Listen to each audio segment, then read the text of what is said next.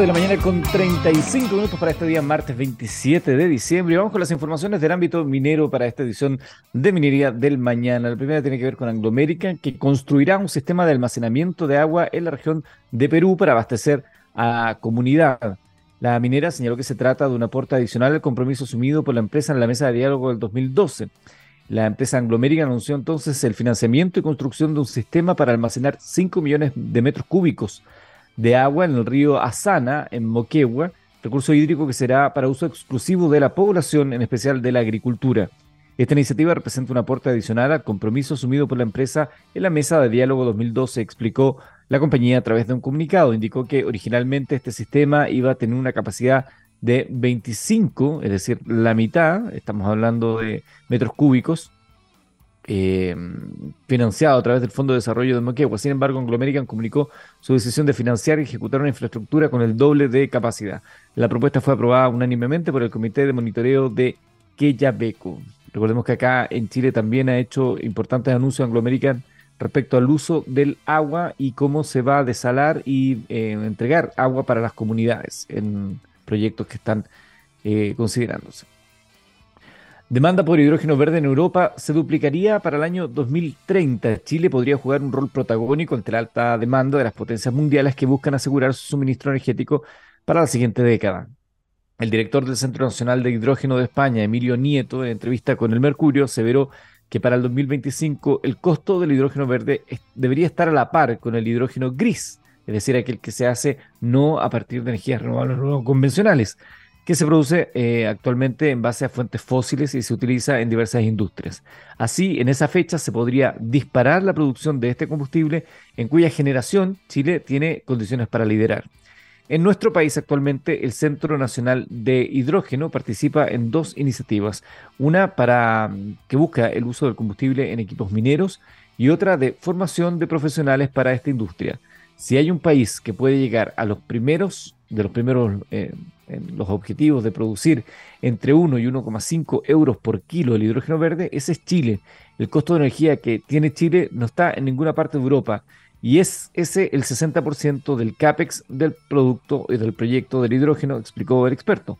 Si tienes el 60% favorable, puedes subir a 2, 2,5 euros por aspectos como el transporte, pero hoy lo más barato está sobre los 4 euros, por lo que competitivos siguen siendo. Es verdad lo de la distancia, por lo que hay que pensar qué vector energético es el más ventajoso para usar el hidrógeno. Puede ser el metanol, el amoníaco, el hidrógeno líquido, comenta Nieto. El experto que estuvo de visita en Chile en el marco de un seminario en la Universidad Autónoma destacó además la aceleración de los plazos de esta industria que en Europa se está viendo impulsada por la fragilidad energética que viven los países a causa de la guerra entre Rusia y Ucrania. 11 con 38, vamos con otra información. Chuquicamata Subterránea realizó primera feria técnica de seguridad, con la exposición de más de 30 stands, la presentación de ejercicios prácticos y de diálogo directo con el público visitante, la mina Chuquicamata subterránea mostró cómo funcionan sus procesos productivos y de qué manera se están controlando los riesgos críticos asociados a las diversas tareas que se ejecutan. Para ello, los equipos de trabajo, junto con las diferentes empresas colaboradoras que prestan servicios en la subterránea, dieron a conocer sus avances tecnológicos e innovación, ya que están siendo implementadas en el interior de la mina con el objetivo para, de evitar los accidentes graves y fatales. Continuamos con informaciones del ámbito minero. 27 de diciembre, estudiantes de ingeniería conocen proceso de SQM para producir sulfato de litio con la menor huella de carbono. La técnica, desarrollada por ingenieros chilenos, destaca además por su menor consumo de agua. Con una visita en terreno, entonces, los estudiantes de Ingeniería Civil Ambiental e Ingeniería Civil Química de la Universidad Católica del Norte visitaron las operaciones de la empresa en el salar de Atacama. El recorrido consistió en conocer por completo la operación de litio desde la extracción de salmuera en las pozas de evaporación solar hasta el despacho final del producto. Sin embargo, la mayor atracción se generó al visitar la planta MOP H2, que genera sulfato de litio. Es un proceso único en el mundo y que tiene la menor huella de carbono y el menor consumo de agua, ya que es completamente innovador. Fue desarrollado 100% por ingenieros chilenos y hoy exporta exitosamente su producción al extranjero, dijo David Torres, superintendente de producción de SQM Salar Atacama. Nicole Lagos, una de las participantes de la visita, actualmente desarrolla su Capstone Project para la compañía con objetivo de implementar estrategias de compensación de carbono para SQM en Salar de Atacama y Salar del Carmen, señaló que esto es una gran oportunidad porque nos permite darnos cuenta de toda la investigación que hemos hecho y analizar de cerca las fuentes de emisión por lo tanto, ha sido una experiencia muy positiva para nosotros como estudiantes. El Capstone Project consiste en un proyecto de título que presentan actualmente las ingenieras de la Universidad Católica del Norte o los ingenieros de la Universidad Católica del Norte. Estos son propuestos por las empresas a la Universidad Católica del Norte y SQM ha aportado con situaciones reales que generan un aprendizaje más significativo en el estudiante.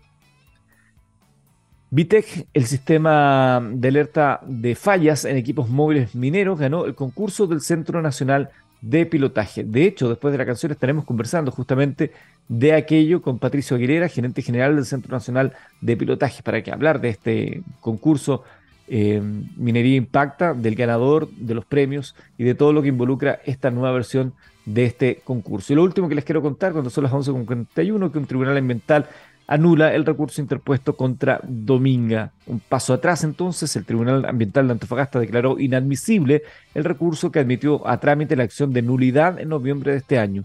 La acción de nulidad de derecho público fue ingresada para invalidar la resolución que calificó ambientalmente favorable el estudio de impacto ambiental del proyecto Dominga. Por lo tanto, el proyecto Dominga continúa ahí en el ámbito judicial esperando ver su desarrollo. 11 con 41 vamos a escuchar a The Beatles con All You Need Is Love y luego conversamos con Patricio Aguilera del Centro Nacional de Pilotaje. Muy bien, ya estamos junto a Patricio Aguilera, gerente general del Centro Nacional de Pilotaje. Vamos a hablar del concurso Minería Impacta, pero ahora ya de los resultados. Patricio, gusto de saludarte. ¿Cómo estás tú? Eh, muy buenos días, Eduardo. Muchas gracias por tu invitación. Bien, estamos bien por acá el gusto es mío y estamos felices de poder eh, compartir contigo el día de hoy y hablar de los resultados de este concurso. Hemos hablado en otra oportunidad del concurso, pero ahora ya tenemos un ganador. Así brevemente, me gustaría que, para contextualizar a quienes nos están escuchando, em, ¿en qué consiste este concurso Minería Impacta? ¿A quiénes convocan? Eh, este, entiendo que es la tercera versión, ¿no? Sí, muchas gracias Eduardo. Mira, el, este, como corporación sin fines de lucro, eh, y nuestra vocación es, catalizar los procesos de innovación en minería. Eh, un, elemento importante de nuestra, de nuestra quehacer es apoyar a los emprendedores, a los emprendedores, a los innovadores que, que, por distintas razones eh, tienen menos oportunidades de validar sus tecnologías en, el, ambiente minero. Por lo tanto, este, este, este concurso, que es su tercera versión, está focalizado en aquel pequeño emprendedor, startup, eh, innovador, que ha, que, ha, que ha, desarrollado alguna propuesta de valor para la minería, pero no ha tenido la oportunidad de validarla. Por lo tanto, este, este, este concurso está con foco en ello y, y al ganador o los ganadores se, le, se les premia eh, haciendo la, la validación y pilotaje de su tecnología en un ambiente real.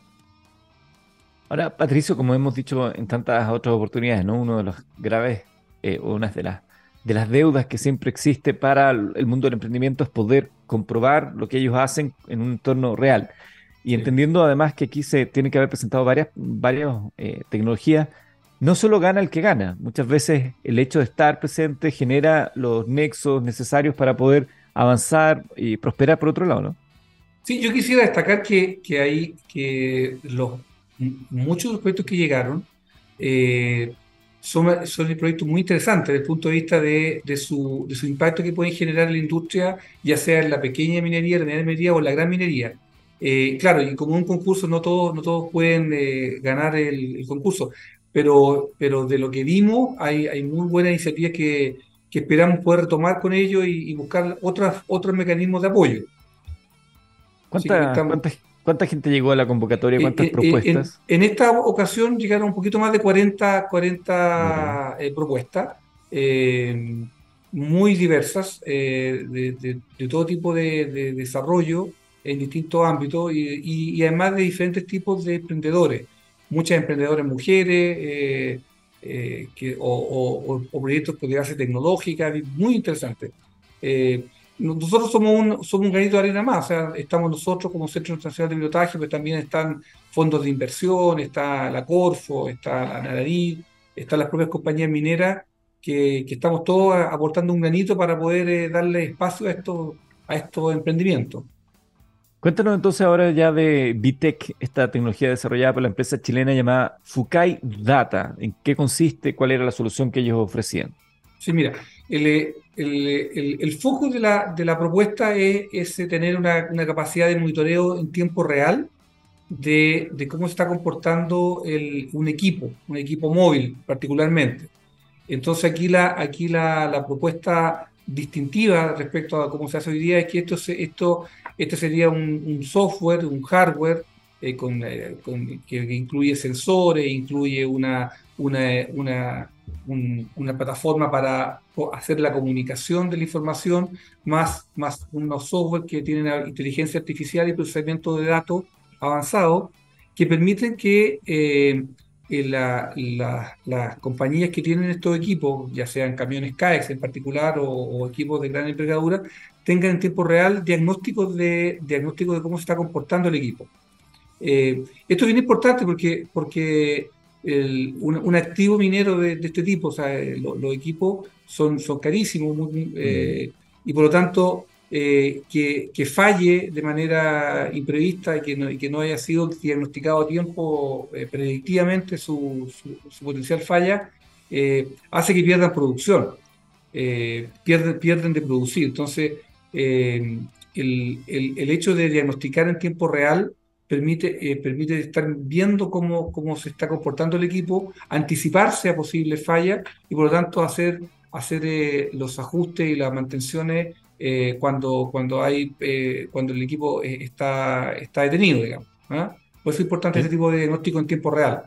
Qué interesante porque a, a la par de lo que implica cualquier para en una faena minera, está el tema de seguridad, de la disminución de riesgos, eh, ya que en este caso, según lo que tú mismo señalas, los técnicos no tienen que acercarse a los componentes críticos de esos equipos. Entonces, también hay una, hay una vertiente que tiene que ver con la seguridad de los, trabajadores que es tan relevante además de la industria minera.